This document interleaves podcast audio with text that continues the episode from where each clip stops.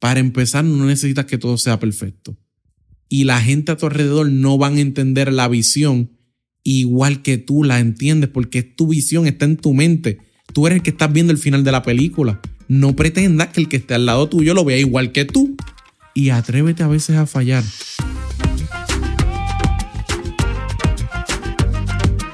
¿Qué es la que hay familia? Mi nombre es Jason Ramos y bienvenidos a Mentores en línea, el podcast donde me siento con personas que han hecho las cosas de manera diferente para obtener resultados diferentes y que así tú puedas conocer quiénes son tus mentores en línea. Gracias por sintonizar el episodio de hoy y ahora unas palabras de las compañías que hacen este episodio posible. El episodio de hoy es traído a ustedes por la familia de Rompón Entregas. Rompón Entregas es la solución de entregas same day para negocios puertorriqueños que buscan fortalecer la experiencia de compra que le brindan a sus clientes día a día. Algunos de los beneficios que usted como dueño de negocio tendrá cuando se conecta a Rompón Entregas son que su cliente tendrá entregas rápidas el mismo día y también obtendrá comunicaciones automatizadas con detalles de su orden.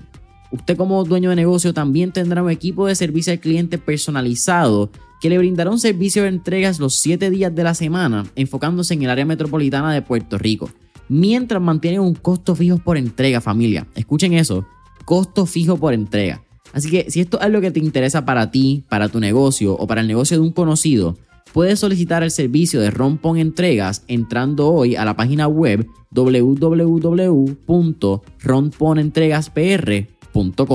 Nuevamente, www.ronponentregaspr.com. José Segura. ¿Qué está pasando, papá? Y entonces, ¿cómo está la cosa? Eh, esto no es ganando siempre. Esto es Mentores en línea. ¿Qué está pasando? ¿Todo bien? ¿Cómo estás? Brother, un placer tenerte de verdad. Eh, estábamos ahí hablando en el pre-podcast session y quiero repetir lo que dije, mano. Era un tipo que admiro muchísimo. Eres un tipo que no solamente admiro, un tipo que quiero. Un tipo que.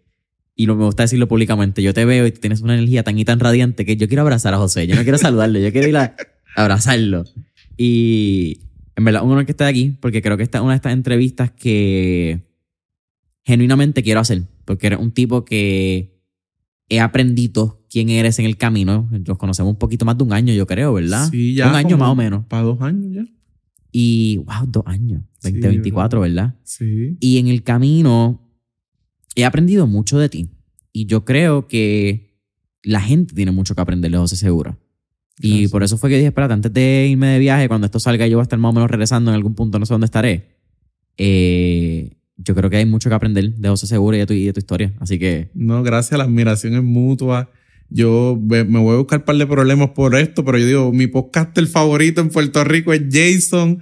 De verdad que cuando yo empecé esto del podcast, eh, tú eras una persona que yo veía y yo dije, ojalá algún día yo sea la mitad de bueno que él eh, como podcaster por, por la forma en que lo hace y como tú extraes ese valor de cada empresario que se sienta aquí en esta silla.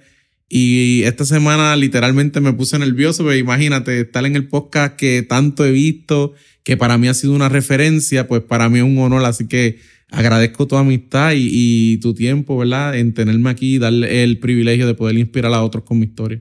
Mira, vamos al grano. Eh, eres de Carolina, Lina, no hay liga. Carolina, Carola. Pero ¿qué tenemos que conocer de tu crianza para entender quién eres hoy en día? Bueno, desde muy pequeño, esto parecerá una locura, pero una vez una maestra fue a donde mi mamá y le dijo, mira, tu hijo no puede estar en esta escuela porque tú vives en Encantada. En cuarto grado yo le dije a una maestra que yo vivía en una urbanización que para ese tiempo era como que yo no sé dónde yo lo escuché. Y, y, y a mí me regañaron por eso. Y maybe a lo mejor es verdad, yo no vivía ahí, pero estaba soñando, yo diciendo que yo vivía en Encantada. Y si algo puede, puedo decirte de mi niñez, soñador. Sea, es como que siempre me decían mucho, y yo no sé cuánto se puedan identificar. Mira, nene, despierta, tú estás en un viaje, estás en, en, en, volando, bájate de ahí, no sueñas con pajaritos preñados. Y era como que ese nene raro que todo el tiempo estaba soñando con cosas, pero que después de mucho tiempo descubrí que el poder de los sueños sí se convierten en realidad. Tú puedes volver tu sueño en una realidad. Pero en nuestra cultura, a lo mejor como nos criaron, había un tope, había un límite. O sea, se vale soñar, pero no tanto. O, no sueñes tan en grande. Y pues para mí creo que, creo que gran parte de mi niñez fue viéndome como que el raro, la ovejita negra, porque él sueña de esa manera. Y, y pues me crié un entorno familiar, nunca me faltó nada. O sea, yo no te puedo decir que yo tuve escasez de nada. Mis padres mm, literalmente me dieron todo materialmente hablando y lo necesario. Y muchas veces cuando, cuando cuento mi historia, eh, eh, eh, los otros días me, me hizo una pregunta Michael, ¿dónde está lo trágico? Porque hay personas que cuentan su historia y siempre como que no, yo vengo de la pobreza. No, clase media, o sea, estudié en un colegio, mis papás fueron fuertes trabajadores para darnos a mí y a mis hermanas lo necesario. ¿Tú eres el mayor? Yo soy el mayor de, y tengo dos hermanas gemelas, sí. Hermanas gemelas, qué interesante. Es correcto. ¿Cuánto les lleva? Como tres años. Ok. Qué cool. Siempre me gusta hacer esas preguntas. Yo tengo una hermanita menor que le llevo seis años. Sí. Y, mano, yo creo que tú identificas mucho cuando una persona es mayor o tiene hermanos por muchos comportamientos. Es algo que es loco, pienso. Uno, los mayores tienen algo en común, como que ser hermano mayor y particularmente de nenas. Yo creo que tengo una responsabilidad bien grande y una perspectiva que a veces no tenemos. Eh, ¿Qué rol tuvieron tus papás en esa parte del sueño, José? Porque muchos papás le tronchan los sueños a sus hijos. Mm. Pero aquí tú me estás diciendo que tú siempre fuiste ese nene y lo sigues siendo. So, de alguna manera tus papás te inculcaron eso de soñar, tus papás te, o por lo menos no te lo tronchaban por lo que me estás contando. Pues fíjate, mis padres fueron trabajadores. Mi papá eh, trabajaba por su cuenta con piezas de carro y mi mamá era maestra. Y así como que de troncharte los sueños, pues maybe a lo mejor no recuerdo, más allá de que quería jugar baloncesto y me decían, pues si tú quieres jugar baloncesto tienes que sacar buenas notas. Eso es como que la única exigencia, pero creo que el área de los sueños viene de mi abuelo. Mm. Mi abuelo hizo Amway. Y de pequeño yo me montaba en el carro con mi abuelo y habían ciertos audios que como niño no entendía pero lo escuchaba y lo repetía. O sea, un día mi abuela me cuenta que yo iba a casa de la vecina y le decía, cuando el camino se pone duro, los duros se ponen en el camino. Y luego que cuando crezco, ¿verdad? Que, que ahorita pues podemos hablar un poquito de eso, entro a lo que es la industria de network marketing y me dan un audio que yo escucho eso mismo. Y yo, mira de dónde yo lo saqué de pequeño, era esta persona que decía eso. Y yo creo que esa parte de los sueños mi abuelo le inculcó en mí, aunque en aquel momento yo no lo entendía. Me hizo lógica luego conectando los puntos hacia atrás. Wow. El inconsciente. Inconsciente. El, poder de sembrar una semillita sí. en un momento donde ni lo piensas, donde no es parte de tu. Yo no lo entendía. Mi abuelo hablaba mucho. No, el negocio del futuro es que 10 busquen a 10 y esos 10 después busquen a 10 y se hace una organización de mil, dos mil. Él, él no paraba de hablar de eso.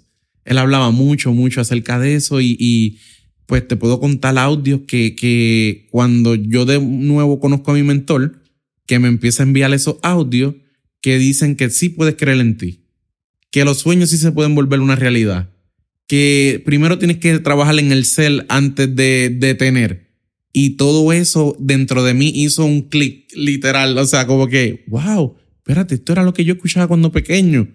Y, y elevaron mi autoimagen. Me lo empecé a creer. Eh, empecé a creer que yo sí podía ser más que un guardia de seguridad, que yo podía salir de esa caseta, que yo podía convertir muchos sueños en realidad. Pero entonces vamos a hablar de este, este transcurso, porque hay un transcurso entre los audios y la caseta. 100%. Hay, hay, un proceso, tú lo contaste en tu episodio, va a estar tallado aquí en, en, el enlace, en la descripción de, del episodio. Pero tú, tú llegas a la universidad, llegas a UPR Carolina, eh, tú querías estudiar terapia física, si no me equivoco. Y entonces es una maestra quien te dice, estudia enfermería, hay necesidad, whatever, te cambiaron tu perspectiva, tu objetivo y te fuiste por la enfermería. Sí. Llega un momento en la práctica, creo que no das pie con bola, eh, la maestra te dice, mira, este no tiene estómago, y ahí quedaste marcado y llegas a la caseta de guardia de seguridad. Es correcto.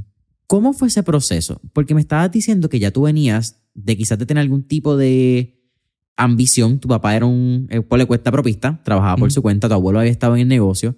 Y llegas a la caseta de seguridad, ¿cómo? Ok. Yo empiezo a estudiar la enfermería porque en aquel momento terapia física lo daban en dos universidades nada más. Y lo de terapia física viene por mi amor al deporte. Cuando a mí me preguntaban qué tú querías hacer, pues algo relacionado con deporte, yo no sabía ni qué.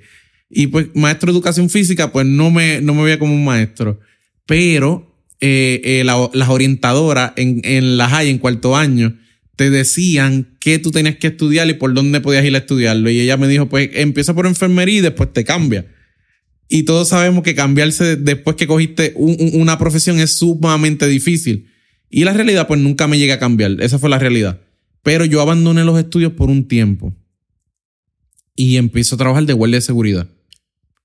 Y de momento, uno de los, de los guardias que me relevaba, Castro. Castro, me dice, segura, yo te veo a ti y me acuerdo cuando yo tenía 18 años y ya tengo 30 años en esta caseta de guardia de seguridad.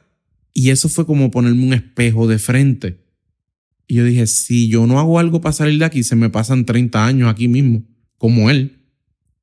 Y ahí yo vuelvo y me matriculo en la universidad. Yo digo, yo tengo que hacer algo para salir de aquí. O sea, mi futuro no puede ser una caseta guardia de seguridad para, para siempre. Y pues al, al, al empezar a estudiar de nuevo, en la práctica, una profesora me miró y me dijo, o sea, literalmente ver sangre, todas esas cosas yo nunca la había vivido en mi vida. Y cuando lo vi, pues salí literalmente vomitando. O sea, como que yo no estaba acostumbrado, yo no sabía ni el olor tan siquiera de eso. Y ahí, en ese proceso, estudiando y trabajando, como muchos puertorriqueños, o sea, literalmente hacen toda su vida, eh, trabajar y estudiar para de alguna manera u otra salir hacia adelante, llega esta oportunidad, llega este mentor que me empieza a enviar audio y libro y yo llegaba a las 4 de la mañana a la caseta y era a leer libros como Piense, hágase rico, La magia de pensar en grande, Cómo ganar amigos e influir sobre las personas, El vendedor más grande del mundo. Y mi mente se expandió. O sea, eh, eh, hay un término que aprendí los otros días que se llama neurolasticidad. Es cuando se estira tu mente y ya no vuelve a su tamaño original. Y mi, o sea, se expandió. Eso literalmente fue lo que me pasó a mí. Me expandí. O sea, ¿Qué pasó por tu cabeza cuando Castro te dice eso? Porque una cosa es tú decir, esto me puede pasar a mí, y otra cosa es tomar acción. Y yo creo que en ese pedazo hay algo de José que tenemos que aprender. Porque a muchas personas la, la vida le da pescosa, la vida te da de frente, te pasa el camión por encima. Pero muchas veces nos gusta tropezar con la misma piedra, otra vez, y no aprendemos. Tú no pensaste dos veces. ¿Qué pasó por esa cabeza? Estancamiento, ya yo estaba casado, qué futuro yo le voy a dar a mi esposa, cuando yo tenga hijos, cuál va a ser el estilo de vida, o sea, porque no es nada malo, a lo mejor es la realidad del 98% de los puertorriqueños, misma casa, mismo carro, misma escasez, high, eh, side hustle por el lado, para que empatar un poquito la pelea, porque a veces yo no podía pagar la luz y el agua el mismo mes, porque el dinero no me daba. ¿Ve? Y, y, y, todos esos pensamientos al mismo tiempo crearon una mezcla de haz algo. Muévete, muévete, haz algo, intenta algo. Eh, o sea, literal, fue como, como, como un despierto, un wake up. Si no haces nada, te quedas como Castro. Y, y eso me daba a mí pesadilla. O sea, quedarme en el mismo lugar por 30 años con el mismo estilo de vida. No sé si, si, si me sigue. Sí, sí eso es como, o sea, alguien puede hacer una película de terror de eso. Yo creo que literalmente pueden hacer una película de terror. Sí, 30 años en un elevador. Wow. Vamos a enviar un, guion a Hollywood. Quizás son millones de dólares que... Imagínate 30 años subiendo y bajando en Tower of Terror, en la Torre del Terror en Disney. Que ya no existe RIP, pero... Cuando saliste ya, ¡fum! 58. Paso tu vida. ¿Cómo llega Daniel? Pues hay un amigo me invita a esa compañía de red de mercadeo, que era un café saludable y, cuando voy a ese hotel, pues me hizo lógica varias cosas. Número uno, que todo el mundo bebía café por la mañana y que dentro de ese café pues había algo saludable. Y me llamó mucho la atención de que había muchos jóvenes mm. haciendo ese negocio en ese momento y tenían resultados. O sea, tenían un Mercedes pago por la compañía, Y, y eso como que dije, espérate, aquí puede haber algo. Esto puede ser la salida. Esta puede ser la salida. Y yo no te puedo decir a ti que yo gané miles de dólares en, en, en esa oportunidad, pero conocí a Daniel. Porque Daniel era el offline de, de, de ese amigo que me invitó. Y entonces Daniel vio algo en mí, yo no sé explicarte. Él un día al mediodía llegó a la caseta, cuando yo salí de mi turno, me montó en su guagua y vente, vamos a dar una vuelta por ahí, vamos a conocernos. Y de ahí ya han pasado 10 años de relación, de negocios, de considerarlo más que un mentor familia. Y, y, pues yo considero que mucho de lo que yo he logrado al día de hoy tiene mucho que ver con, con su guianza y con, con el modelo que, que, que él ha brindado a mi vida. Pero ustedes son relativamente contemporáneos, ¿verdad? Literal. O sea, tenemos la misma edad. Él me lleva como cuatro meses. Ok. Habla, vamos a hablar, si quieres, de, de esa parte de red de mercadeo. Porque yo creo que esa es la parte que hablamos que me, que me interesa mucho porque red de mercadeo en español, en inglés eh, MLM, en multi-level marketing, eh, muchas personas lo llaman las pirámides. Sí. eh, que es porque, pues sí, eh, a nivel de organigrama, pues puede parecer una pirámide del estilo, whatever. No vamos a entrar en ese tema. Do your research. Suficientes videos de YouTube ahí explicando esto. Es correcto. Pero yo creo que el modelo de multi-level marketing, ¿verdad? De red de mercadeo, es un modelo quizás no necesariamente súper efectivo, no voy ni a entrar en el tema porque creo que es un tema que de momento pueden caernos encima o me pueden caer encima técnicamente con Sí. esto, pero algo bien importante que tienen las redes de mercadeo es que eh, tienes el- la oportunidad de educarte. Si tú no eres una persona que quizás no tuvo un abuelo que te insertara esa, ese, ese chip que eran los Iván Morales de la vida, como estábamos hablando, los Lizardi, una semilla de autocrecimiento, que eventualmente en, en mercado puede ser un Peter Drucker, puede ser un Bob Proctor, puede ser un Napoleon Hill, como mencionaste. Y las redes de mercadeo yo creo que abren esa, esa tercera dimensión, por ponerle un nombre, para muchas personas. ¿Cómo la red de mercadeo te ayudó a ti, más allá de Daniel? ¿Cómo- ¿Qué impacto tuvo en tu vida? Porque muchas veces podemos decir como que, mano, lo hacen mal, ellos hacen esto, cogen de whatever a la gente, pero dan mucho. Las redes de mercadeo, si tú estás dispuesto y tienes la, la perspectiva abierta de recibir información, tú ganas mucha información y mucho conocimiento de una red de mercadeo. Para mí, Jason, fue una escuela de negocio. Sea literal. Yo siempre estaré agradecido. Hoy no lo ejerzo, no estoy en esa industria, pero lo que aprendí nadie me lo puede quitar. O sea, analicen por un momento en qué escuela o universidad te dan un libro de la magia de pensar en grande. Eh, las leyes del éxito. Eso no es una información que aunque está disponible para todo el mundo, es accesible. Hoy en día más que vivimos en, en una, era, en una era tan digital, o sea, tienes el acceso más simple, pero en aquel momento para mí fue como descubrir un tesoro. Que una persona pasó 20 años de su vida estudiando a Henry Ford, Thomas Alva Edison, eh, eh, Dale Carnegie, la gente que construyó América y sacó los principios de éxito y los puso en un libro. Yo lo vi como un tesoro. Y de momento mi abuelo fallece y yo voy a República Dominicana y él tenía una, un- un- una biblioteca y yo veo todos esos libros. Yo los traje para Puerto Rico. Esa ese fue la herencia que mi abuelo me dejó a mí porque yo no los había leído.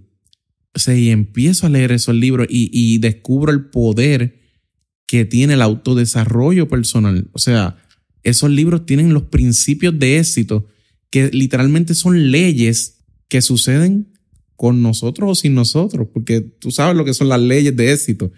Y, y entendí que al conocer esas leyes, tú tienes un cierto beneficio y como que de momento una cierta ventaja sobre el resto de la población. Ahora, también entendí que el no conocerlas, tienes que pagar las consecuencias. Y me apalanqué de esos principios. Dije, ok, muchos los leen y los han visto o lo han escuchado en un audio, pero ¿quién los implementa? ¿Quién los ejecuta? ¿Quién dice, vamos a ver si esto funciona? Y yo empecé a escribir mis sueños y mis metas, a pegar fotos en la caseta que te la puedo enseñar, la tengo ahí. Los guardias que me relevaban me las arrancaban, las fotos de los carros y de las casas que yo quería vivir, porque no entendían, este se volvió loco, se volvió loco y era que yo estaba creando mi ambiente, que todo lo que me rodeara me acordara en la persona que yo me quería convertir. Ese José, literalmente, tú llegas a haber conocido a ese José y al de hoy y tú dices, no, mentira, son dos personas diferentes. Háblame de eso, porque en tu historia, en tu episodio en Ganando Siempre, tú hablas que esa fue la parte difícil. Tú hablas que ese fue el huracán, ese fue el lado eh, trágico, como creo que lo llama Michael, que fue que tú tuviste que romperte a ti mismo. Sí.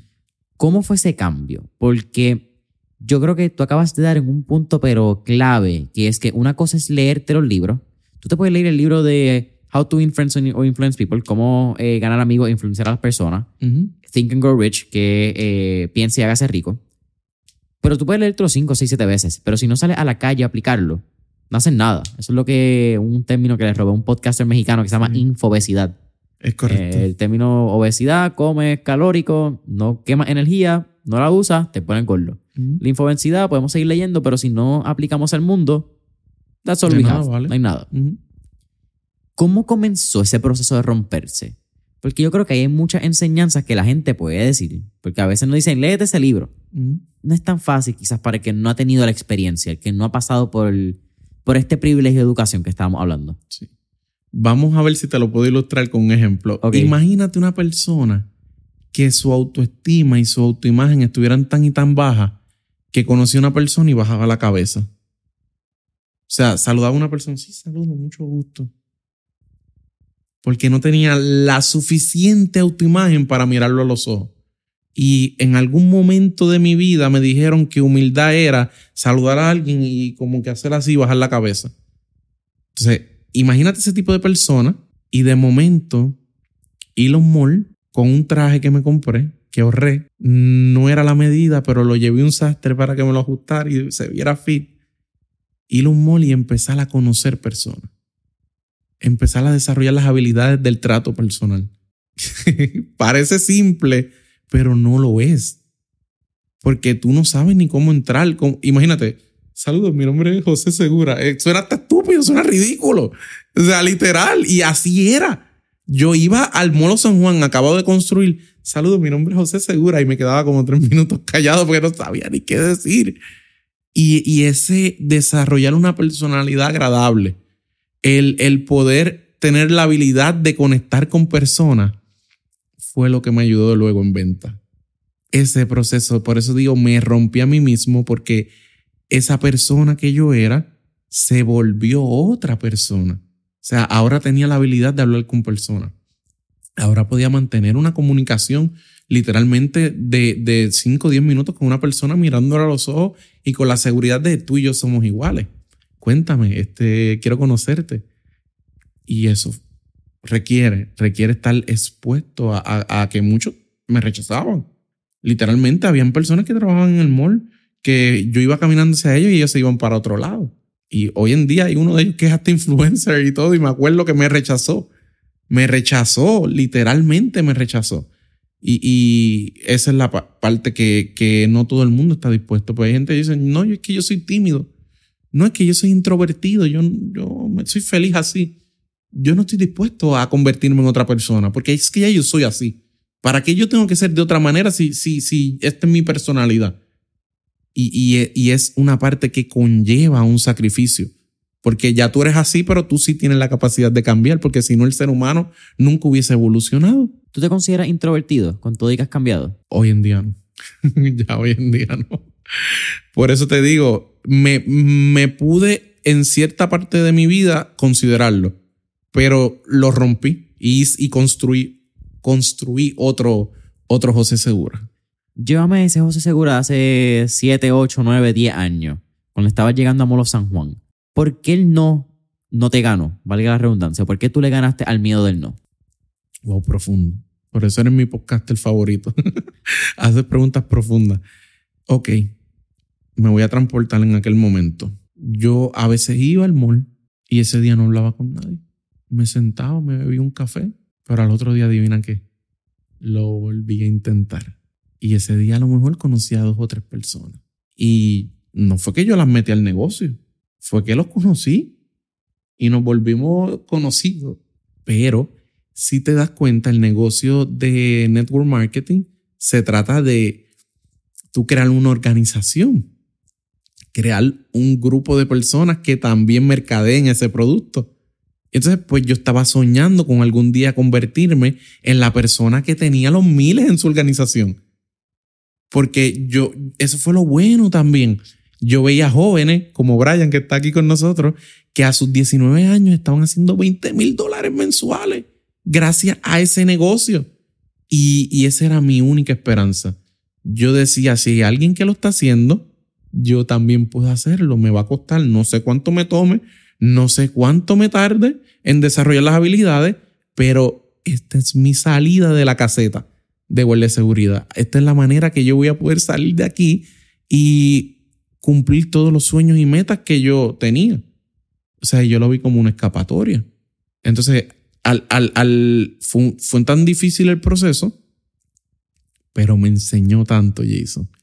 Que entonces cuando alguien me diga a mí algo negativo de la red de mercadeo, yo le voy a decir, mira, lo estás viendo desde el lado equivocado. Porque aunque no me dejaron dinero, pero me dejaron mucho aprendizaje, muchas relaciones y las habilidades, que es lo más importante. ¿Tú has tenido la oportunidad de hablar con Castro luego de? Sí, un día estaba en condado y me quedé en un hotel y me fui en una bici de esas que uno alquila y fui a la caseta y le di un billete de 100 y lo grabé. Contra segura, gracias. Y la alegría la cara de él fue tan brutal que yo, bueno, o sea, yo lo tengo hasta grabado y todo, literal, ahorita te puedo enseñar el video. Y fue como que agradecer, o sea, en algún momento fuiste una persona que estaba en el mismo lugar que yo, fuimos este, compañeros de trabajo, y donde quiera que estés, Dios te bendiga y te llene de bendiciones. O sea, literal, como que volví y lo vi y estaba allí en el mismo lugar. No sé ni qué decirte. Como que me queda en un, en un blanco de. de pensar que se podía hacer haber sido tú. De que tú podías haber estado relevando a, a Castro y estaba en una posición bien distinta. Si me hubiese conformado, si hubiese dicho, como muchas veces hay personas que dicen que esto es lo que me tocó esta es la vida que me toca, esto es lo que yo tengo que hacer. Porque, pues, ¿qué tú quieres que haga? Yo no sé hacer más nada. Yo me he encontrado con personas así, Jason me dice, no es que yo no sé hacer más nada. A mí, yo creo que esa es la masa de Puerto Rico. Se rindieron, se dieron por vencidos. No, mira, es que, es que ya a esta edad yo no voy a estudiar. Y viven una vida en todos los años, he repetido el mismo año. O sea, me levanto, trabajo, salgo, veo una serie de Netflix y al otro día misma rutina. Claro. Y Llega esperando el viernes, el viernes, estás feliz, sábado pompeado, domingo estás de mal humor porque el lunes tienes que trabajar. Es correcto. Y hay una cita que, que vas por esa línea, que es la que no es que pregúntate si viviste muchos años o viviste el mismo año muchas veces. Eh, y es bien triste.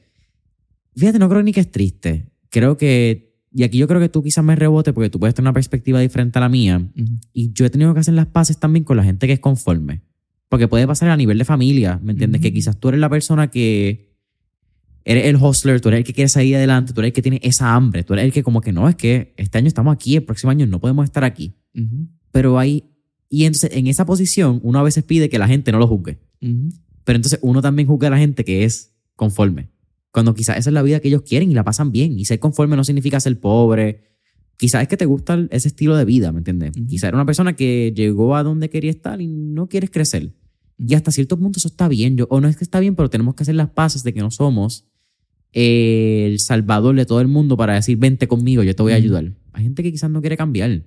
Y yo creo que al igual que el emprendedor pide que respeten su drive, su voluntad, nosotros también a veces tenemos que respetar a la gente que no quiere. Quizás uno trata, pero... Mira, Jason, recientemente yo fui a un, un evento que se llamaba Despierta. Juan Carlos, una eminencia. O sea, literalmente estoy aprendiendo mucho de él. Y hay algo bien importante que él le, le recalca a las personas que van a ese evento. Le dice, ok, tú despertaste ya, porque estás aquí, estás escuchando esta información, pero no salgas de aquí a quererla despertar a la 20, porque hay algo bien, bien difícil y háganse una imagen, un ejemplo, que tú estás durmiendo y de momento hay alguien que te viene a despertar. ¿Cómo tú te vas a despertar? De mal humor, molesto. Ah, pero me levantaste. Pues así mismo en la vida hay personas que quieren seguir durmiendo, que quieren estar ahí. Entonces, ojalá que algún día nuestro contenido, nuestra historia, pueda inspirar a uno que otro, que ya quería despertar, tenía esa semillita dentro, ojalá ya yo, como que cualquier persona que esté buscando una información, la va a encontrar hoy en día. Uh. Tiene que haber algo dentro de ti que te, que te arda, que, que, que desee salir de donde tú estás. Y el contenido tuyo y mío a lo mejor pueden ayudar a ese que quería despertar, que quería salir de ahí. Pero al que no quiere, no lo levante. Déjalo dormir. Porque él no quiere ser despertado, él quiere seguir durmiendo. Y está bien, porque a veces creemos que el éxito, y a, y a veces esta es la parte de hay personas que venden el éxito, que, que es, este es el éxito o esta es la fórmula del éxito. No, no, no, no, no. El éxito es individual. El éxito mío no significa que sea el éxito de esa maestra que le gusta ser maestra y esa es su vocación y eso es lo que ella ama. Ella es exitosa porque está haciendo lo que ama y lo que quiere ser y es feliz haciendo eso. Entonces, ¿de qué fórmula estábamos hablando? Si ella es feliz, ella ya tiene lo que quiere, ella, ella se siente bien con ella misma. Pues no hay un barímetro, no hay algo que mida el éxito. O sea, bajo ninguna circunstancia. El considerarme una persona exitosa yo no es lo mismo que el de, de, de, de María ni José. Cada cual tiene sus parámetros y, y, puede sentirse exitoso haciendo lo que hace. pero a mí, o sea, lo que mi propósito en la vida es que si a través de mi historia esta persona que dijo yo me identifico con él, yo me siento que no, que, que no he llegado a convertirme en la persona que quiero convertirme o no me gusta mi situación, quisiera cambiarla. Pero espérate, él lo hizo, se puede, porque él lo hizo, él logró salir de una caseta de guardia de seguridad. ¿Ve? Y si de alguna manera yo puedo impactar una vida con mi historia, o sea, yo estoy cumpliendo mi propósito, soy feliz, de verdad. Tú mencionaste ahorita que parte de tu educación era ir a hablar con las personas, no era ni siquiera venderle.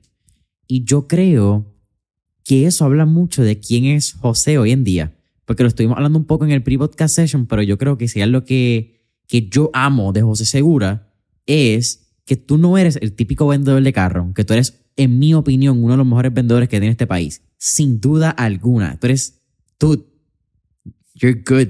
You're fucking good. Pero tú no eres el vendedor pushy.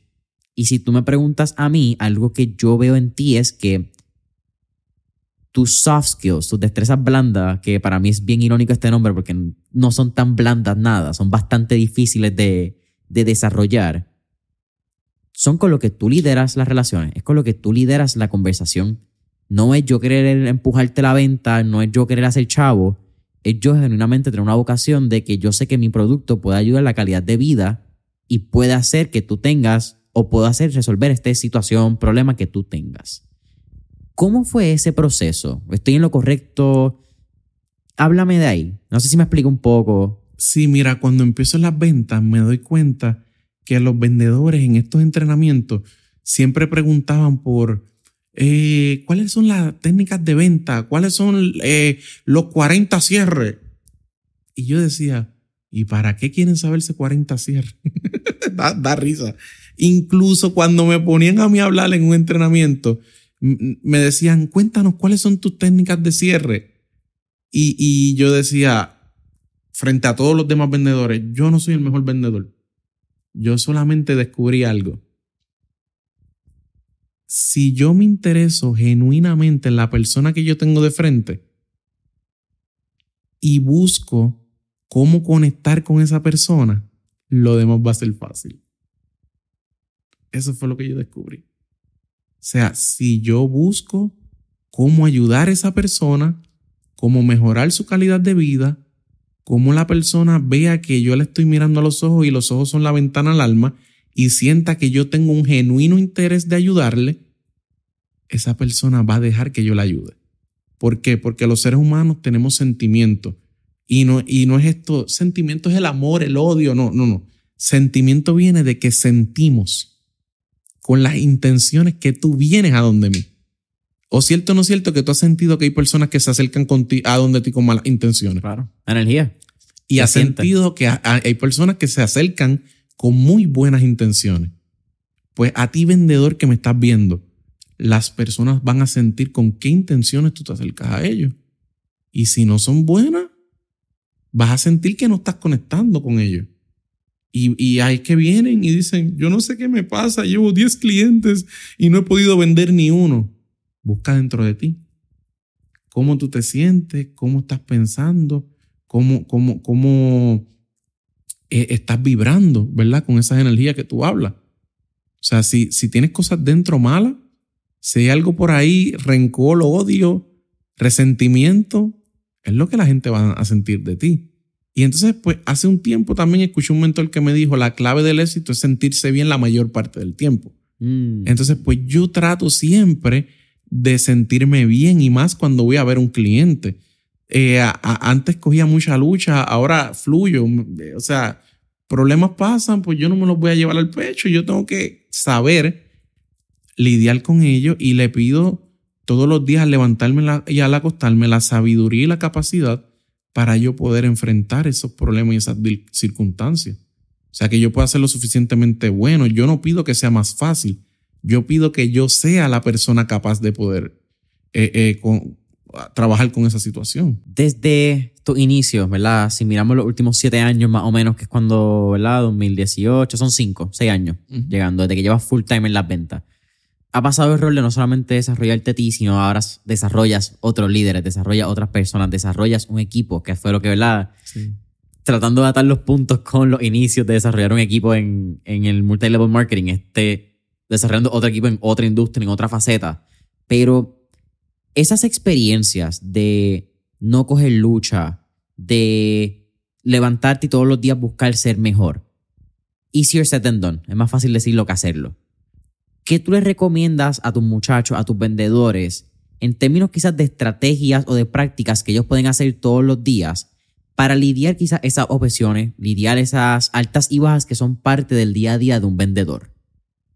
Pues recientemente salió un video en Instagram que se ha ido viral. Eh, no me acuerdo bien el nombre, de, es un muchacho rubio, que dice que al principio, work, work, work, work, work, work, no result, but I am be better. O sea, trabajo, trabajo, trabajo, trabajo, no tengo resultados, pero soy un poquito mejor. O sea, y luego trabajo, trabajo, tra- trabajo, trabajo, no tengo resultados, pero soy un poco mejor, estoy creciendo. Y de momento trabajo, trabajo, trabajo y ¡boom! Se rompe la barrera. Y la gente podrá pensar que todo fue de la noche a la mañana, pero nadie vio ese, esa parte del camino que no te compraba nadie porque no habías desarrollado las habilidades.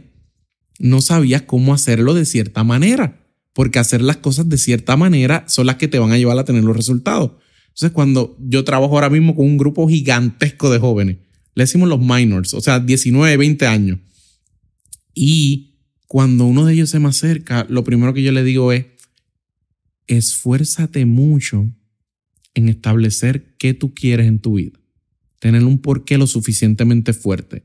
Y luego enfócate en aprender y estudiar las habilidades que te van a ayudar a conectar con personas que son las habilidades del trato personal y el comportamiento humano hasta que te vuelvas bueno.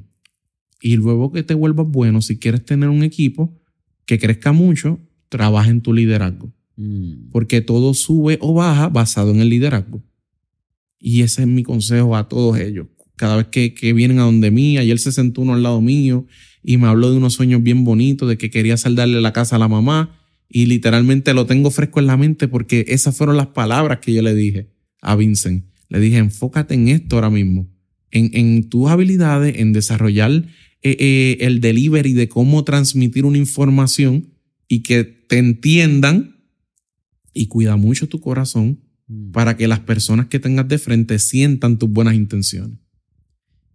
Hablas mucho de tener claridad.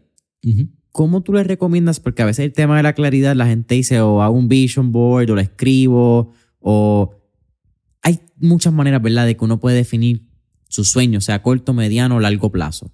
¿Cómo tú le recomiendas a tus muchachos? O, o quizás no solamente qué les recomiendas, pero qué fue lo que te funciona a ti para definir tu claridad. Ok, en el libro Las leyes del éxito, Napoleón Hill entrevistó a muchos empresarios y el único denominador en común que tenía estos Henry Ford de la vida, tenían muchas buenas características, pero la única que era la misma en todos era que tenían claridad total de qué querían. Entonces, qué, casualidad que todos tenían bien claro lo que querían. O sea, Henry Ford inventar, el motor V8, el otro, eh, eh, la luz, o sea, la corriente. Y descubrí que no es solamente decir, quiero ganar 10 mil al mes. Cuando hablamos de claridad, eh, viene en esa parte de los detalles. ¿Para qué quieres ganar 10 mil al mes? ¿Cómo sería tu vida ganando 10 mil al mes? ¿Cómo te verías y en dónde vivirías? Ahora, ¿quién es la persona que gana 10 mil dólares al mes? O sea, y es de las cosas más difíciles porque cuando todo lo que te rodea es escasez y pobreza, tú mirarte a ti mismo como una persona ganando 10 mil dólares al mes es de las cosas más difíciles que existen. O sea, es fácil cuando, cuando todo es abundancia, pero cuando no, sentirte y actuar como la persona en la que tú te quieres convertir no es fácil. ¿Ves? Y entonces, pues, pero si tú tienes muy, muy claro eso que tú quieres, a la hora de salir a la calle y recibir los no, no te van a, doler tanto y vas a poder persistir a través del tiempo, vas a ser constante y persistente porque ya tienes en, en el, el final en mente. O sea, ya sabes qué es lo que quiere y por qué lo quiere. Y como lo tienes tan y tan y tan claro, tú vas a hacer lo que sea necesario para lograrlo. ¿Cuál fue la creencia por herencia más difícil que tuviste que romper del dinero? Eh, la de que el amor al dinero es la raíz de todos los males. El dinero no, no crece debajo de, de los árboles. O sea, todo, todos los malos en las películas y en las novelas eran los ricos. No, empecé a ver personas de éxito con muy buen corazón. Empecé a ver personas de, de éxito que mientras más dinero tenían, más personas ayudaban. Y dije, mmm, espérate, esto. Y aprendí lo que eran los paradigmas. Y cuando aprendí lo que eran los paradigmas, dije, a lo mejor yo podía tener muchos paradigmas en mi mente inculcados que no necesariamente tienen que ser como, como me lo enseñaron. Por ejemplo, eh, eh, una vez estudiando a Gran Cardón, hay, hay, un, refrán que, que utilizan mucho, no pongas todos los huevos en una misma canasta. Pero de momento estudias a las personas de éxito, las personas que construyeron los Amazon y los Google que, que, que tú conoces al día de hoy y te das cuenta que al principio solo se enfocaron en una cosa, no tenían diferentes canastas. Entonces ahí yo descubrí, espérate, hay ciertos refranes que nos programaron, no nos criaron, nos programaron con ciertas creencias que no necesariamente tienen que ser la verdad.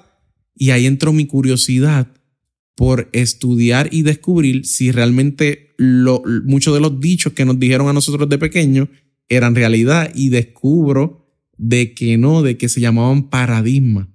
Y cuando tú empiezas a romper esos paradigmas, ahí te das cuenta que no hay límite, que, que literalmente te das cuenta que, que te programaron para pensar de esa manera, pero no necesariamente tienes que pensar de esa manera. Y ahí, ahí cualquier persona que esté mirando este contenido, ten curiosidad, pregúntate si las cosas realmente son como te las enseñaron o hay otra versión de la película. Porque el lobo siempre va a ser el malo si Caperucita es la que cuenta la historia. Sí, a mí eso, esa parte de la, de la historia me acuerda mucho el capítulo de la psicología del dinero, creo que es el tercero o el cuarto, que habla de risk and luck, riesgo y suerte. Y él habla que el riesgo y la suerte es la misma moneda, simplemente depende de la cara en la que caiga. Y eso es bien fuerte, porque él también habla que le damos mucho peso a la suerte es como la misma overestimate, underestimate que estábamos hablando, como que le damos mucho valor al que llega con suerte porque no miramos la cara del riesgo que también cogió. Simplemente que en ese lado, o leemos la historia de la cara que cayó, que en ese lado era la suerte, como Mark Zuckerberg de la vida, un besos, etc. Pero hay un besos y también hay muchos no besos que no vemos, ¿verdad?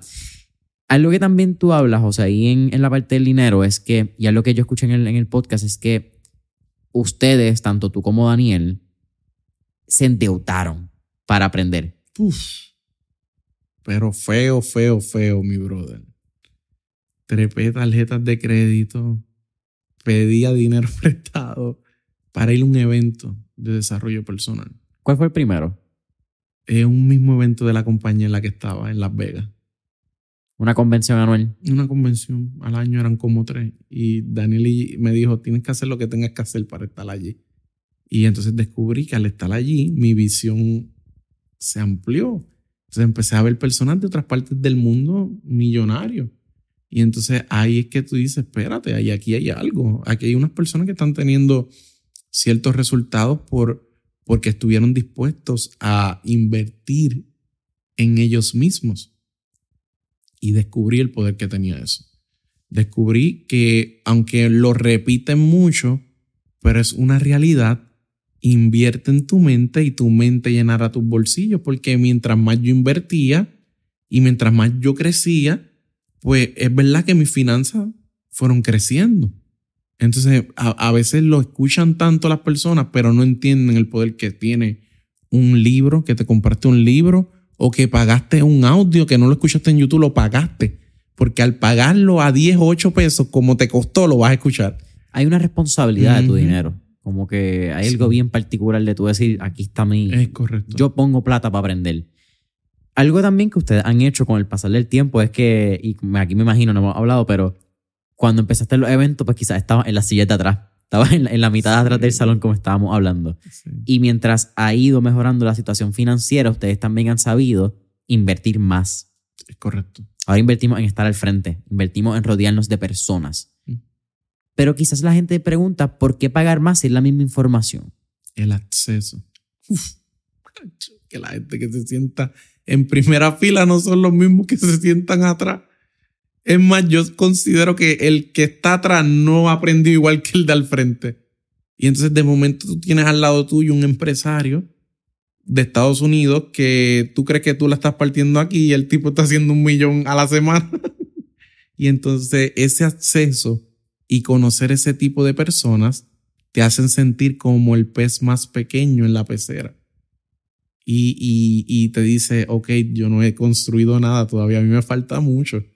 Sea, y, te da esa hambre sana, esa hambre buena de querer hacer algo grande realmente y de construir. O sea, es, un hambre bonita. O sea, y, es el primer paso hacia la riqueza, dice el libro de Piensa que hace rico, que se llama el deseo ardiente tú desearlo y que por dentro te queme y es hasta un cierto nivel de obsesión, siempre que sea saludable, que no se enfermiza, está bufiado, está bueno, está chévere. ¿Cómo has creado una relación saludable con la comparación? Porque yo creo que ese es un juego de doble vara, que a veces si, si, no lo tenemos consciente de cómo hacerlo de una manera saludable, te puede afectar mucho. Uf, brutal, brutal, brutal. Y, y a veces Daniel me ha tenido que ayudar con eso a veces una vez le pregunté por qué si aquel trabaja menos que yo, tiene los resultados que tiene. Y la contestación fue, sé paciente porque tú estás construyendo. Y puede ser que lo tuyo sea más permanente a largo plazo que lo de fulano. Y ahí se las pase en mi proceso, en esperar mi tiempo, no desesperarme, ser mejor cada día, no rendirme, porque va a llegar por consecuencia. Si yo, analízalo por un momento, si yo estoy trabajando todos los días, estoy dando lo mejor de mí, estoy soñando, tengo claras mis metas y mis sueños, y ayudo a otras personas y añado valor a la vida de las otras personas, ¿es una consecuencia el éxito? Una consecuencia. Estás creando zapatas, estás creando unos cimientos de... que me parece bien interesante, José, porque, y lo estuvimos hablando quizás en el, en el pre-podcast, que en un momento donde las redes sociales hacen ver que el éxito es más rápido, es más accesible porque fulano, fulanita pone la foto de su éxito, no porque te enseña lo que estamos hablando, ni venta, ni éxito personal, ni solamente ponen el Shiny Object Syndrome, ¿verdad? Este objeto de oro que llama la atención, hace ver que el crecimiento tiene que ser rápido.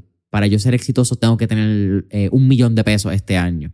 Mientras que a veces tú puedes tener lo que quizás es el 1%, Este efecto multiplicador de todos los días, dar un por ciento de tu día, ser un por ciento mejor, ser un por ciento mejor, y de momento ya no lo haces por 365 días, lo haces por 365 días multiplicado por 10, que son 3.650 creo. Tu un por ciento termina siendo una avalancha y creas unos fundamentos de y un respeto también, yo creo, al trabajo. Y esto es lo que quizás yo no, no sé si lo he hablado en el podcast, pero you can slow and steady win the race. Este es el cuento de la tortuga con la liebre. Tú puedes ser la liebre. La liebre cogió todos los aplausos. Wow, mira qué rápido. Wow.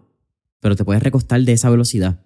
Y esa velocidad yo creo que a veces, en un momento donde tiende a parecer que la velocidad es quien gana el juego, no se le da el valor de la consistencia o el respeto a la consistencia que merece. Eh, es como que vivimos en una era donde alguien con una moneda mañana puede tener el millón de dólares. Ahora, a nivel empresarial y a nivel de cuando llegue tu hora de inspirar a otras personas, si tú no lo construiste y tú no trabajaste en esa persona que te tenías que convertir, ¿cómo vas a poder ayudar a otro? Si tú no vienes de, ese proceso de bloque a bloque. Y esa es la parte que a mí más me emociona. Porque yo sé que yo estoy trabajando y estoy poniendo mi bloque. Y mi bloque poco a poco y subiendo de nivel. Yo sé la, e, e, el camino para que otra persona también lo pueda hacer. Y ahí es que yo voy a inspirar a esa persona. Pero hoy en día, que lo que tú dices, Instagram vemos, pero cuentas de banco no sabemos. Mucha gente con una movie, una película, pero tú no sabes si realmente lo que te están vendiendo en esa película, ¿qué, qué, de eso es verdad? O sea, los otros días vi un Instagram, un reel, que, que un dominicano decía, en ese ni en la barba confío. Porque literal, o sea, tú ves muchas cosas, pero en un mundo donde todo es TikTok, Instagram, tú no sabes diferenciar qué es real y qué no. Y a veces el que más calladito está, el que ni, ni no hace ni ruido, buf, tú no sabes a lo, a lo mejor cómo esa persona la está rompiendo. Pero también estoy un poquito de desacuerdo porque hay muchos empresarios que es el empresario vintage, que saben hacerlo, saben hacer el dinero, pero no estuvieron dispuestos a traspasar esos conocimientos a las nuevas generaciones. Hubo un pase de batón. No, no, no, no, no, no. Y, y ese, por eso yo quiero romper esa, e, ese paradigma, ese estereotipo de que yo soy el empresario que me lo guardo para mí. Yo no gano un bellón del podcast, mi brother. O sea, o sea, yo no, yo no le digo a nadie aquí que a mí YouTube me paga miles de dólares. Pero si nosotros queremos construir un mejor país, si nosotros queremos que nuestros hijos no vivan en la miseria, nosotros tenemos que traspasar esa información y ese legado a, las nuevas generaciones. Y hoy en día tenemos las herramientas. Powerful. No lo hablamos, pero hubo alguna, algún momento en que tú dijiste, o, un momento que tú te enamoraste de las ventas. Cuando tú tienes un momento que tú puedes decirle a un antes y después de esta venta que yo dije, esto es lo que yo quiero hacer por el resto de mi vida. Sí, bro, yo vivo enamorado. O sea, yo entreno vendedores, pero yo todavía voy a las casas y hago mis ventas. A mí me da adrenalina. O sea, ese momento de que a lo último, si sí, si no, yo siento una adrenalina sana por dentro. Y el momento que me enamoré fue ese momento donde el por yo ayudar a una familia, luego esa familia te escribe o te llama, nene, Dios te bendiga. Se nos fue la luz y pues aquí mi esposo que tiene una máquina de apnea del sueño pudo dormir toda la noche con su máquina. Eso es mi mejor comisión. No es ni tan siquiera el dinero. Es ese agradecimiento de gracia. Con, y tú notas que es una gracia sincera y no llenan el bolsillo, pero llenan el alma. Dormir todos los días y llegar a tu cama y saber que tú estás ayudando a otras personas. Eso me, me hace a mí dormir con una paz y una tranquilidad y siento que estoy viviendo en mi propósito. ahorita en el pre-podcast session hablabas de que yo estudié enfermería por esta, estas ganas de ayudar a otras personas. Pues no me, se me dio, pero descubrí que en las ventas de igual manera yo puedo salvar vidas y yo puedo ayudar a personas. Y, y me hace feliz. O sea, eso me hace feliz a mí. O sea, que fue bien loco porque escuchando tu, tu entrevista, no sabía, nunca habíamos hablado de la enfermería, pero fue un... Tiene todo el fucking sentido del mundo. Cuando yo le escuché fue como que puedo verlo, como que puedo ver más allá de la vocación, de la buena energía, de, de cómo tú te cargas, en inglés, you carry yourself, porque hay un genuino interés de mejorar la calidad de vida de las personas. Y es algo que you can fake it en las redes. En las redes, tú puedes meterle, las redes aguantan todo lo que tú le pongas. Pero hay algo de energía que tú dices, este tipo genuinamente quiere eso. Y, y nunca, eh, y le puedes mentir a todo el mundo, pero a ti mismo no te puedes mentir. Está difícil. Está difícil. Está difícil. Está Eh, difícil. No hay nada más malo que yo creo que tú acostarte en tu cama y que tú estés solito, mirar al techo y decir, diablo, yo me estoy mintiendo a mí mismo. Sí, no, imagínate llegar a tu cama y, y tú de momento saber que lo que tú haces no es algo bueno, de que engañaste, mentiste, pero tuviste el dinero, pero, pero a través de qué? ¿Basado en qué? Eso no debe ser una vida muy, muy placentera que digamos, a menos que tú seas una porquería de ser humano. Porque, o sea, literalmente, yo llego todos los días a mi casa y yo me siento en la completa paz y tranquilidad de que no solo estoy ayudando a la vida de clientes, sino también estos muchachos, como tú los vas ayudando a que tengan dirección en su vida, a que, a que puedan convertirse en una mejor persona. Porque tú sabes todas las veces que yo he escuchado, Jason, la juventud de Puerto Rico está perdida. Tú sabes todas las veces que yo he escuchado de que no tenemos esperanza, de que Puerto Rico es un país de viejos, de que los jóvenes no están en nada. ¿Qué estás haciendo tú para poder ayudarlos a ellos, a esos millennials, verdad? ¿Qué estás haciendo tú hoy? ¿Qué tú le estás entregando a ellos? ¿Qué ejemplo tú le estás dando? ¿Qué modelo ellos van a seguir? ¿De quién? Y yo tengo una hija de cuatro años. Entonces yo necesito que ella crezca en un mejor país. Que ella tenga unas muy buenas posibilidades.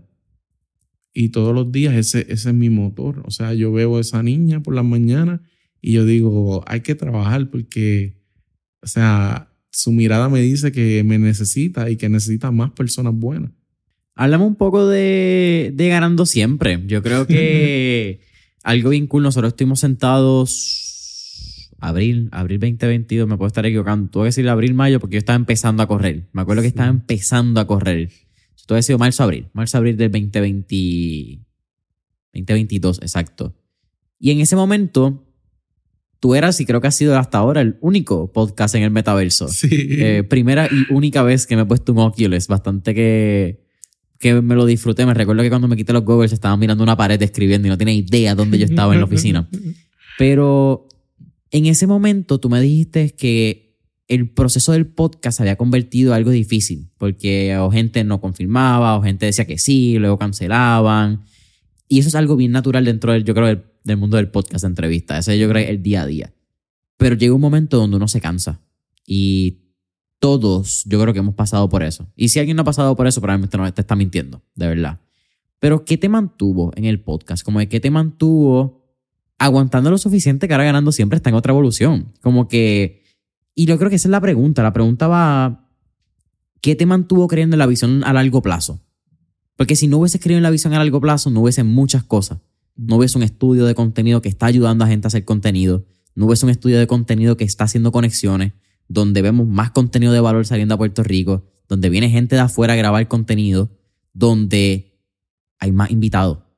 Invitados de una calidad que yo te he escrito diciendo como que tigrazo, ¿me entiendes? Eh, háblame de este proceso porque es digno de admirar. Es digno de admirar sabiendo lo que hablamos hace dos años y ver que dos años sigue aquí todavía. Eh, es bien lindo, de verdad, es bien lindo. Pues mira, una vez, hace no mucho, alguien me dijo, ganando siempre, no existe nadie que las gane todas en la vida. A veces perdemos. Y eso me llevó a mi cama yo preguntándome en mi mente, Diachi, yo le habré puesto el nombre mal. Yo le habré puesto el nombre a mi podcast mal, porque lo más lógico es decir que sí, que, que nadie las gana siempre. Y ese mismo día, esa misma noche descubrí, no, no, no, espérate un momentito. Tú sí puedes ganar siempre en la vida. ¿Por qué? Porque ganar es una actitud. Y tú vas a ganar, aunque tú no ganes todas las batallas, pero siempre y cuando tú no te rindas y tú permanezcas, tú estás ganando, porque aunque a lo mejor no ganaste esa batalla, pero aprendiste. ¿Ve? Y, y siempre y cuando la derrota no sea permanente, sea momentánea, tú vas a estar ganando siempre. Y yo creo que tengo un superpoder, Jason. Yo le digo superpoderes, pero yo tengo algo bueno y, y sonará un poquito ostentoso, pero muchas personas a veces se le pasan ideas por la mente, pero fallan en ejecución. Mm. No las ejecutan. Entonces, pues a veces yo tengo ideas, pero soy el único loco que se atreve a hacer la realidad. Yo empecé mi podcast sin saber qué era un podcast. En el armario de mi cuarto con un micrófono de Amazon de 60 pesos y el perro o el trimmer del vecino de atrás me dañaba la grabación. O sea, yo creo que esto nunca lo he contado. Yo tiré una Zoom contra el piso frustrado porque había grabado dos podcasts y no le di al botón de grabar. Pero me atreví a hacerlo. Luego pasé, no tenía cámara, no tenía equipo y pues veo el metaverso y digo, oye, qué cool, vamos a grabar en el metaverso. Y, y, y tenía un lugar para grabar que se veía por lo menos que estábamos en un lugar y lo podía subir a YouTube. Y luego de ahí, pues vi un local abandonado que siempre lo tuve en la mira y de momento veo un se alquila. Y digo, pues vamos a hacer un estudio. Y llamo a Miguel y le digo, mira, vamos, este, este local está bueno, aunque parecía que estaba abandonado, pero vamos a hacerlo, vamos a invertir en cámara, en buenos micrófonos, para que no solo nosotros tengamos un lugar donde grabar, sino que todo aquel que quiera grabar contenido tenga un lugar chévere donde venir y grabar su contenido. Y en aquel momento, hasta mi mismo mentor me dijo, tú estás loco. Daniel me dijo, tú vas a invertir toda esa cantidad de dinero. Pero el que estaba viéndolo en aquel momento era yo. Él no, no, no lo veía igual que yo. ¿Ves? Él no lo veía igual que yo. Y, y, y después de un tiempo me dijo, contra, es verdad, ahora entiendo lo que querías en tu mente. Ahora, ahora lo puedo ver. Y muchas veces la vida va a ser así.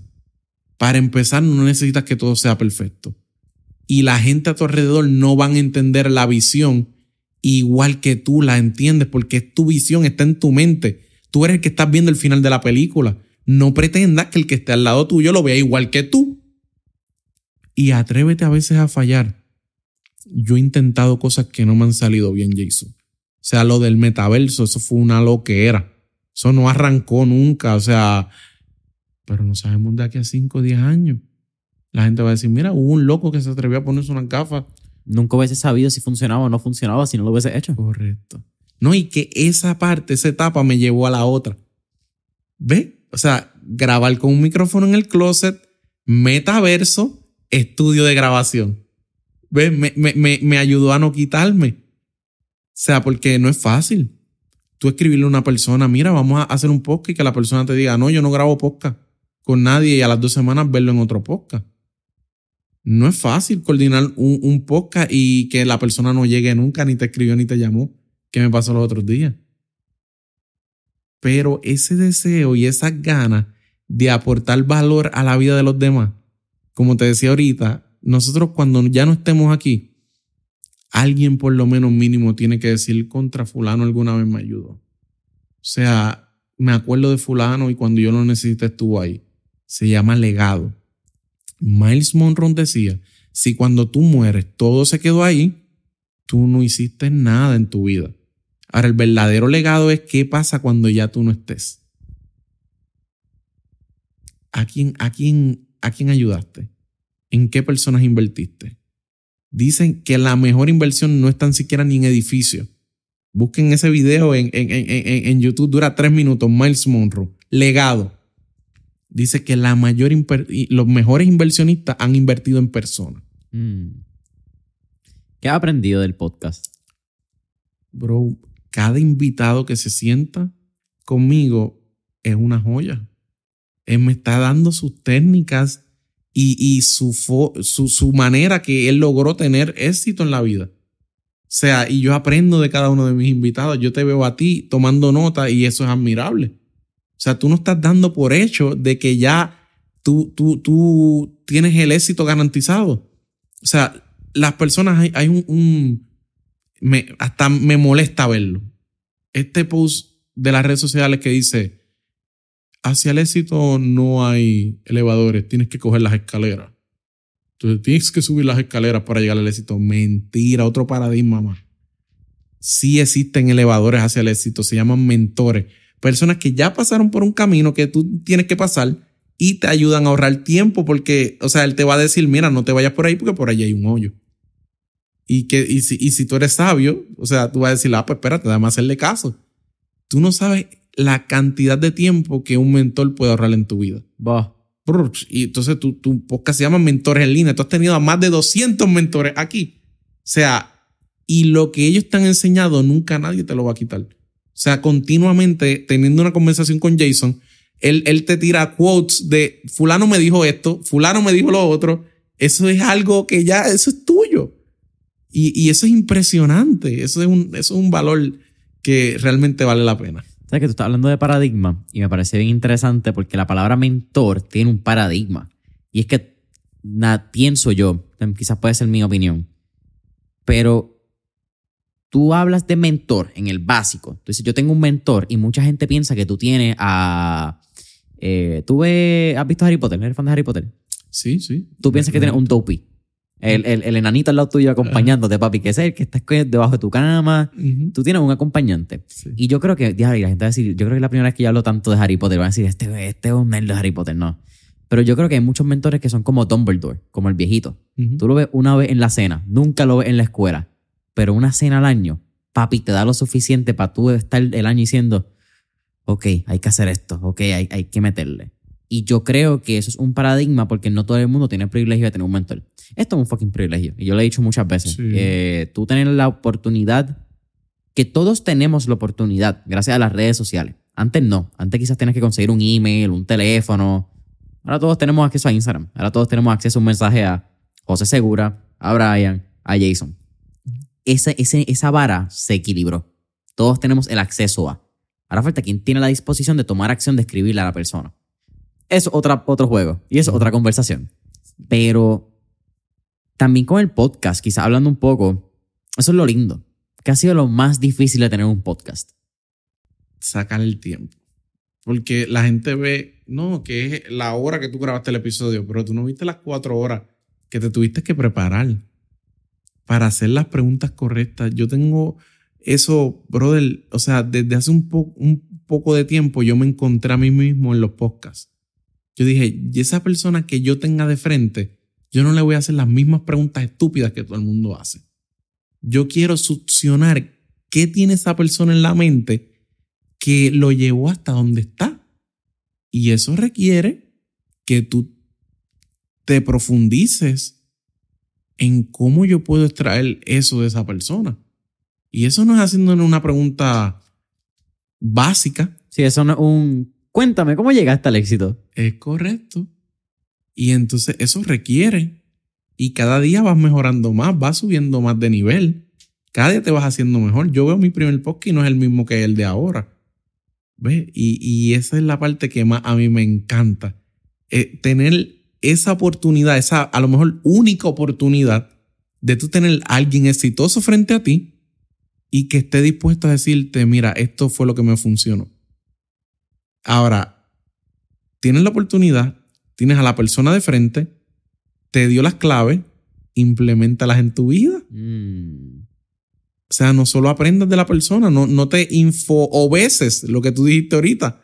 Hay gente que son tan adictos a la información, pero fallan tanto en la ejecución. O sea, saben tanto y tanto y tanto, pero hacen nada de lo que saben que maybe a lo mejor esa es una de las razones por las que estás en donde estás. ¿Qué destreza de las ventas has podido aplicar al podcast? Esta destreza. Las ventas, y yo no la supe identificar bien, fue Daniel que me lo dijo viendo un podcast mío.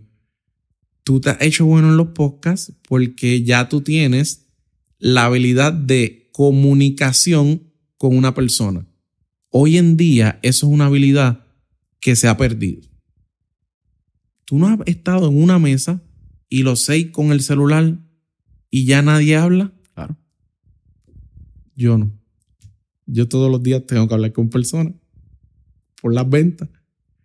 Y cuando tú estás sentado en un podcast, ¿qué tú estás haciendo con esa persona que tienes de frente? Hablando. Hablando.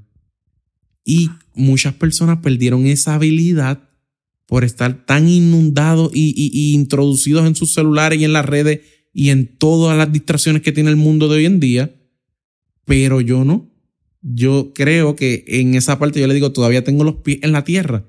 Porque a lo que me dedico todos los días es hablar con personas, escuchar.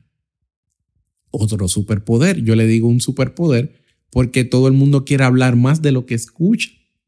Y tú no sabes los beneficios que tienen el ser un buen oyente, un oyente activo, el escuchar y seguirte la línea. O sea, pero esto, esto y esto por esto, esto y esto. Buf. Eso te ayuda a conectar con personas. Sí, eso es algo que se tiene que desarrollar. Eso es algo que ojalá, ojalá hubiese sido así el primer episodio. Ojalá, mano. Eh, Sí. Porque hubiese sido mucho más fácil el camino. Entiendo ahora mismo ese sentimiento Sí. que tiene.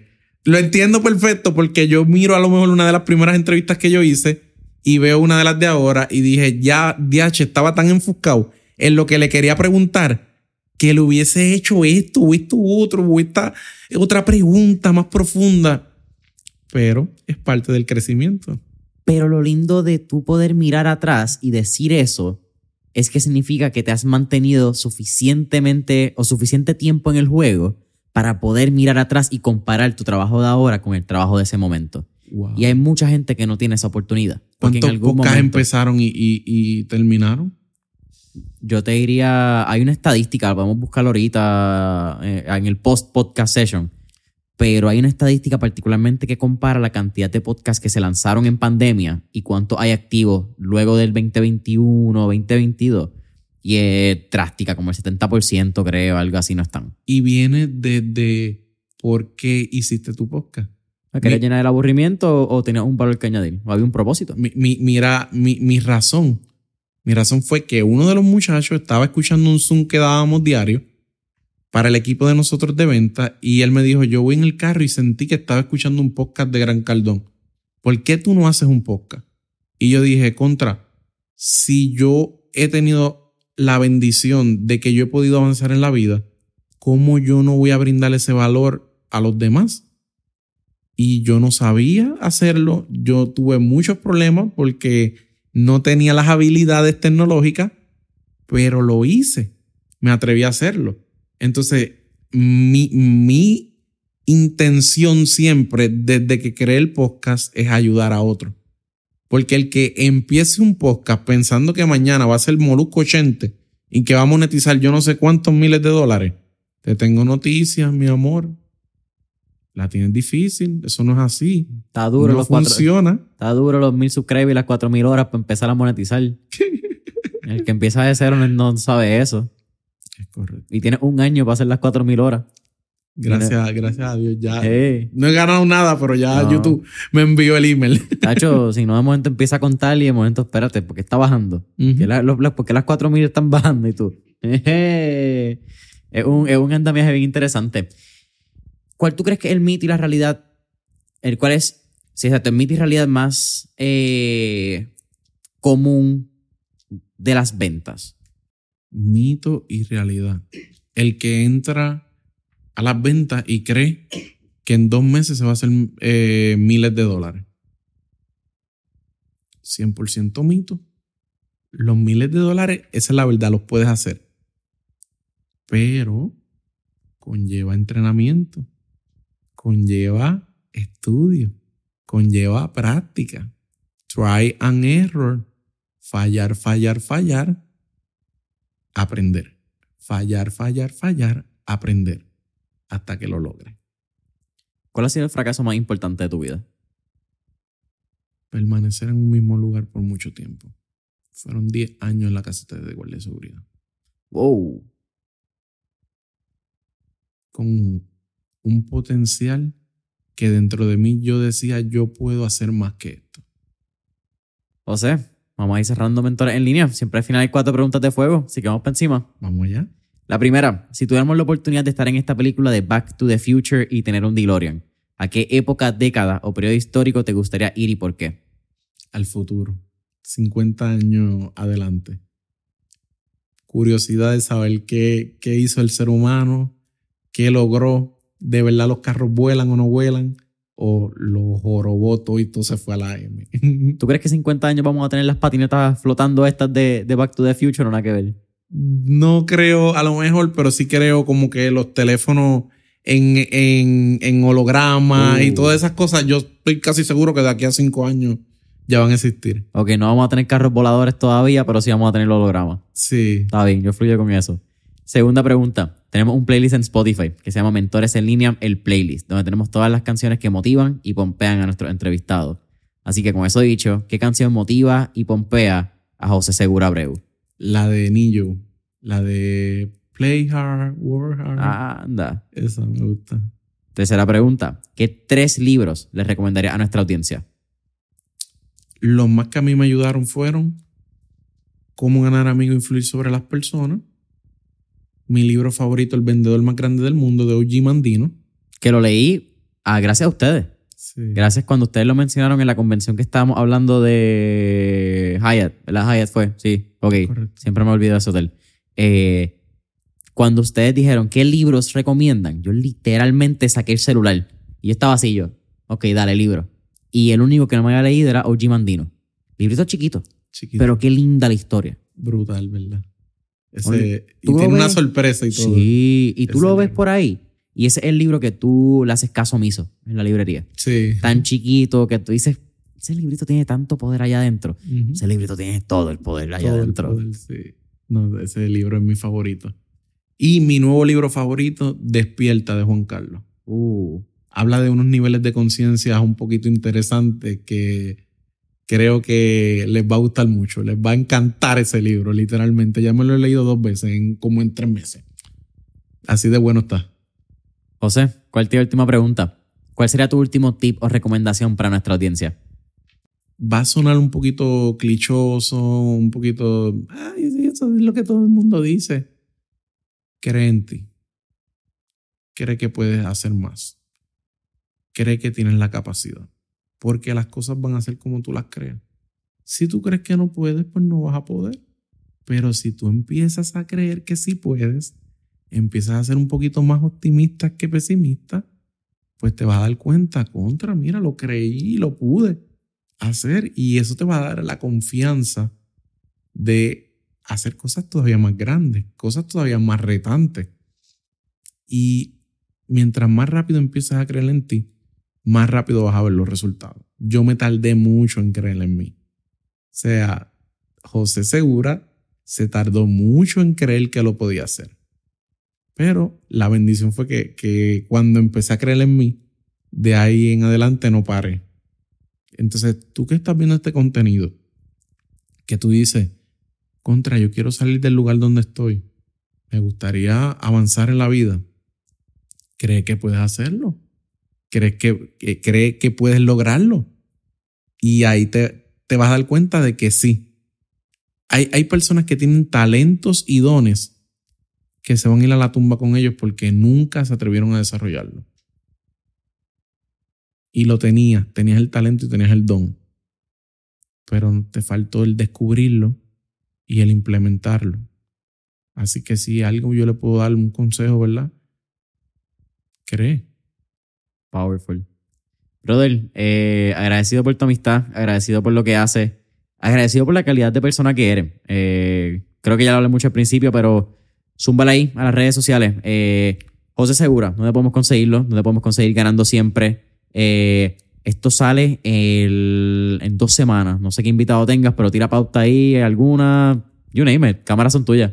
Bueno, ganar en la vida es una actitud. Los ganadores entran a YouTube, se suscriben y comparten este contenido para que pueda llegar a más, a más personas. En YouTube es Ganando Siempre y en Instagram es josesegura.gs de Ganando Siempre. Agradecemos siempre el apoyo, te agradezco a ti el, el tenerme en tu espacio, para mí un honor y un privilegio. O sea, literalmente está ahora en mi resumen. Yo fui a Mentores en línea, eso no te sé explicar el orgullo que siento, por, porque viene desde la admiración, desde que te vi y la primera entrevista y podcast que vi tuyo, a mí me dije, o, sea, este es el, el, el GOAT aquí en Puerto Rico. Dude, eh, agradecido, agradecido por el cariño, porque tanto como tú como Daniel siempre nos abren las puertas, eh, nos abren con brazos abiertos. ¿Y por qué no te quitaste, mano? Porque no quitarte hace que también todos nosotros demos un poquito más de nosotros todos los días. Y porque sigues poniendo la vara en alto. Porque cuando sacas un buen podcast, todos tenemos que decir, este no le bajo esta semana, hay que darle. Y competencia sana siempre es necesaria. Y así que competencia no creo que es la palabra, creo que es... Eh, Sí, sabes que fuck competencia sana. La competencia es sana siempre y cuando sea sana en tu mente. 100%. Así que agradecido que lo sigas haciendo, agradecido por lo que han hecho en pareja y agradecido que sea un líder de ventas, porque creo que en un mundo donde hay muchos líderes de ventas que venden más humo que realidad, tú eres de los pocos que venden realidad y vende, sabes que hay que fajarnos y hay que darle. Pero si te fajas y tienes consistencia y persistencia y no te quitas, puedes ganar siempre. 100%. Así que vos, gracias. Gracias a ti. Bendiciones siempre.